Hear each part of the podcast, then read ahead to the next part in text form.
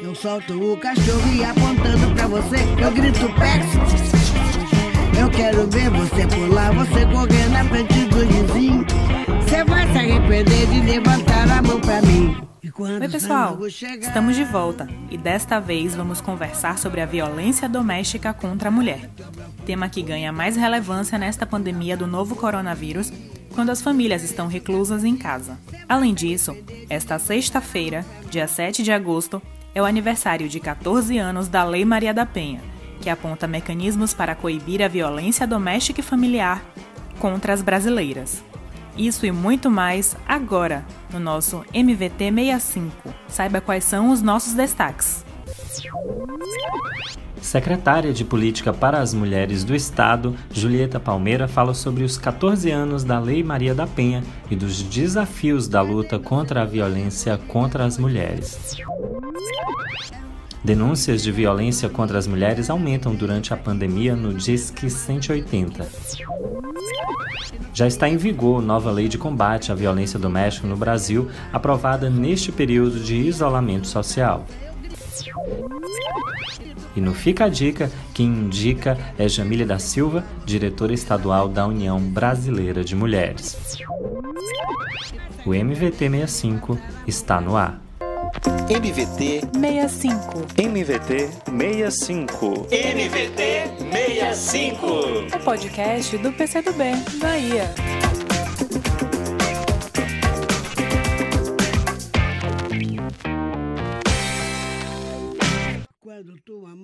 A Lei 11.340 foi sancionada em 7 de agosto de 2006, durante o governo do presidente Lula. Ficou conhecida como Lei Maria da Penha em homenagem à mulher que sofreu diversas agressões do marido e duas tentativas de feminicídio. Entre as diversas novidades trazidas pela legislação naquele período estavam a tipificação de crimes e a ampliação de penas e a determinação de ações de proteção às mulheres em situação de violência. A partir deste compromisso de proteção às brasileiras, foi criada na Bahia a Secretaria de Política para as Mulheres, que tem atuado para elaborar, propor, articular e executar políticas públicas com esse recorte de gênero. É por isso que nós convidamos a atual secretária, a médica Julieta Palmeira, para conversar com a gente sobre o tema. Ela faz uma avaliação desses 14 anos de sanção da Lei Maria da Penha no Brasil. Uma primeira questão que eu chamo a atenção é que é uma conquista. Segundo, que essa conquista abre para novas conquistas, que é a aplicação mais ampla da lei. Né? É, também houve conquistas no, no plano de é, conseguir que os processos para punir o feminicídio fossem mais céleres, né? Mesmo assim, a gente tem que estar tá monitorando, mas você veja aí o caso do goleiro Bruno, que foi uma pessoa que é, é cometeu né, é, feminicídio, né? Foi condenado né, é, com agravantes e ainda assim é, agora está solto sendo contratado no Acre né, para o exemplo de ser goleiro para isso. Então, é, são as questões que envolvem a, a própria legislação, que são coisas que a gente tem que ir levando em conta no cotidiano de como melhor aplicar a legislação, de como a gente conseguir mais conquistas, porque todo mundo tem o direito de se recuperar, mas não é possível que é, uma pessoa que mate outra, como aconteceu com o goleiro é, Bruno, que foi a Elísia Samu, é, é, Samúdio, que todos vocês conhecem, o caso que ganhou grande notoriedade nacional e que hoje ele esteja ali tirando foto com criancinhas, com pessoas, não é um exemplo que a gente queira de, né, nessa circunstância. Então eu acho que há conquista, a própria existência da lei, há conquistas na aplicação da lei, mas há muito ainda a conquistar, né? Porque existe uma realidade em, é, nos municípios muito diferenciada no Brasil inteiro e isso representa garantir o fortalecimento disso. Julieta também fala sobre os casos de violência durante a pandemia. Então, a questão da violência contra as mulheres durante a pandemia é uma evidência, ela aumentou durante a pandemia. Ela aumentou e não é por causa de que as pessoas estão mais em casa. Não é isso não, porque tensão nenhuma em casa pelo número de pessoas presentes pode levar a uma violência contra as mulheres.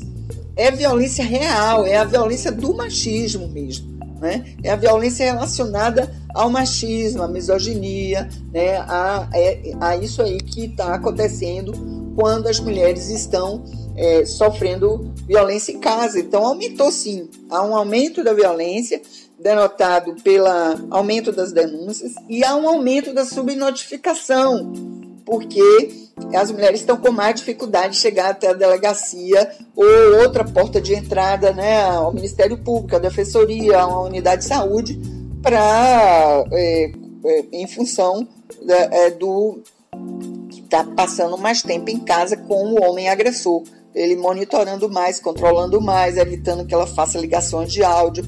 E é por isso que a gente tem buscado outras formas de conectividade, a exemplo da, da, da, da delegacia digital, do WhatsApp, né, em formas, algumas, algumas pessoas do sistema de justiça, a área do sistema de justiça tem levantado aplicativos, mas uma mulher que não, não pode, né, a melhor forma de denunciar uma violência é ligar 180.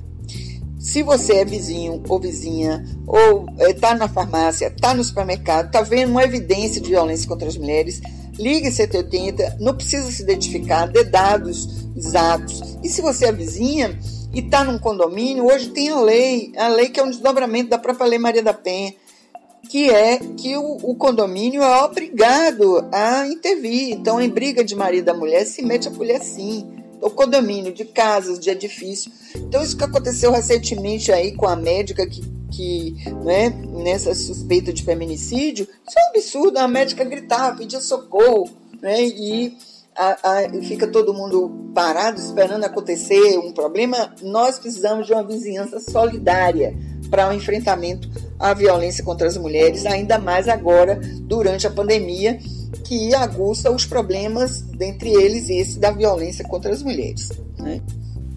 Por fim, a secretária aponta os desafios das políticas para as mulheres no governo Bolsonaro. Então, o grande desafio das mulheres hoje, o grande desafio nosso para enfrentar a violência contra as mulheres é, é a questão da, da cultura. Né? Então, não é um problema só de punir, né? não é um problema só de cumprir a lei, é um problema de enfrentar o machismo mesmo, a cultura machista. E hoje essa cultura machista, ela é, tem um espaço grande porque é, em âmbito do nosso do governo né, federal, né, do governo Bolsonaro, um governo de ultradireita, é, esse governo ele é, tem um grande conservadorismo nos costumes e praticamente acho que ele é inimigo das mulheres, né? Ele é, nós temos muito que avançar nessa questão, as mulheres têm se manifestado bastante, mas todas as políticas públicas para as mulheres entraram em, em grande retrocesso. E na área de costumes, quer dizer, a, até a questão de gênero, até se for na, na é, é, proibido o termo gênero, o Brasil não assina nenhum documento que tenha lá escrito o termo gênero. Isso é um absurdo. Quer dizer, então é nós enfrentamos um governo é, que não não representa né, é, os brasileiros e as brasileiras e parece que não gosta mesmo das mulheres, porque o que tem sido feito em relação às mulheres, tanto do ponto de vista das políticas, como sob o ponto de vista de ações mesmo na área de costumes, é o incentivo ao machismo, o incentivo à masculinidade tóxica, o incentivo a, a eu diria, até criminoso, né, ao feminicídio, na medida em que exalta né, o machismo, exalta essa questão da submissão da mulher ao homem, e, e é isso que a gente está vendo, esse grande retrocesso. Sem, sem contar o fato de que, pelo, é, na, na, ausência de, de abalo, na, com abalos da democracia, a, as mulheres sempre são as primeiras que sofrem, porque elas realmente veem seus direitos sempre e retraídos nesses momentos de abalos da democracia. Né? Então, é, são momentos que nós vivemos é, na, na, contemporaneidade aqui no Brasil e é por isso que as mulheres hoje dizem fora Bolsonaro. Eu me alio a todas nós juntas nessa nesse fora Bolsonaro, porque Bolsonaro é inimigo das mulheres. Bolsonaro é, é, faz, é, vamos chamar, um grande movimento para que as mulheres se mantenham na posição desigual. Né? Ele não é, a desigualdade de gênero se perpetua e por isso é que a gente quer mais democracia em nosso país e um governo é, do fora Bolsonaro, um governo que contemple efetivamente as políticas públicas para as mulheres só pode ser alcançado se a gente tiver democracia em nosso país. O caso da médica vítima de violência citado por Julieta é o de Sátia Lorena, que aconteceu no mês passado em Salvador. A jovem médica de 27 anos caiu do quinto andar do prédio onde morava com o companheiro. Duas das suspeitas é que ela tenha sido jogada por ele pela janela ou que ela tenha pulado para se livrar das agressões. As investigações da polícia já mostram que Sátia vivia em um relacionamento abusivo. Na noite do fato, vizinhos ouviram uma briga do casal antes da queda. O homem foi preso em flagrante. Apesar dos ferimentos graves, a médica sobreviveu e segue internada em recuperação. Mas esse não é um caso isolado. Estudos revelam que a violência contra as mulheres aumentou no Brasil durante a pandemia do novo coronavírus. Segundo dados do Disque 180 do Ministério da Mulher, Família e Direitos Humanos, as denúncias de violações aos direitos e à integridade das mulheres aumentaram 36% em abril, por exemplo, quando se compara com o mesmo período do ano passado. Na Bahia, entre março e abril, o número choca ainda mais. Houve um aumento de quase 54% no número de denúncias pelo Disque 180. Já está em vigor a nova lei para combater a violência doméstica durante a pandemia. A Lei 14.022 determina a prestação de atendimento ininterrupto, inclusive presencial, dos órgãos de proteção às mulheres e também a idosos, crianças e pessoas com deficiência. A norma ainda define como de natureza urgente todos os processos que tratam de casos de violência doméstica durante a pandemia, ficando proibidas a interrupção e a suspensão dos prazos processuais. Além disso, os órgãos de segurança pública deverão garantir o atendimento a denúncias que cheguem por celular ou computador, inclusive com compartilhamento de documentos. As autoridades competentes também poderão adotar medidas protetivas urgentes de forma online nos casos em que o agressor tenha que ser afastado imediatamente do lar ou do local de convivência com a vítima. Fica a dica. E agora é a hora do nosso quadro Fica a Dica. Quem indica hoje é Jamile da Silva, diretora da UBM Bahia. Oi, gente. Eu sou Jamile da Silva, diretora de comunicação da União Brasileira de Mulheres, a nossa UBM Bahia. E no mês de agosto temos uma grande conquista para ser celebrada e comemorada, pois completa 14 anos, que é a Lei 11.340 de 2006 sancionada pelo nosso presidente Luiz Inácio Lula da Silva, que é a nossa Lei Maria da Penha. Maria da Penha, que sofreu várias agressões e três tentativas de homicídio pelo seu próprio companheiro, teve forças para denunciá-lo. E, por conta da dificuldade de uma legislação que a amparasse, em sua homenagem foi criada a Lei Maria da Penha, como um instrumento de amparo, defesa e justiça para as mulheres que sofrem com a violência doméstica e como uma forma de, de reforçar a luta em defesa da vida das mulheres, nacionalmente a sociedade civil organizada e o poder público aderiram à campanha Agosto Lilás com a intenção de intensificar as informações sobre a Lei Maria da Penha.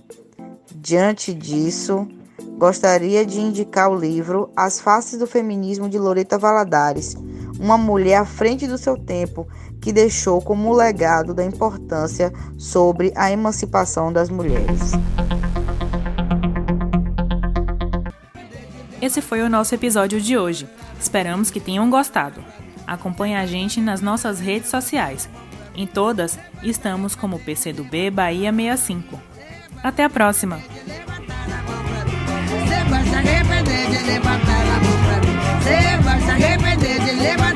mão pra mim. Você vai se arrepender de levantar a mão pra mim. Você vai se arrepender de levantar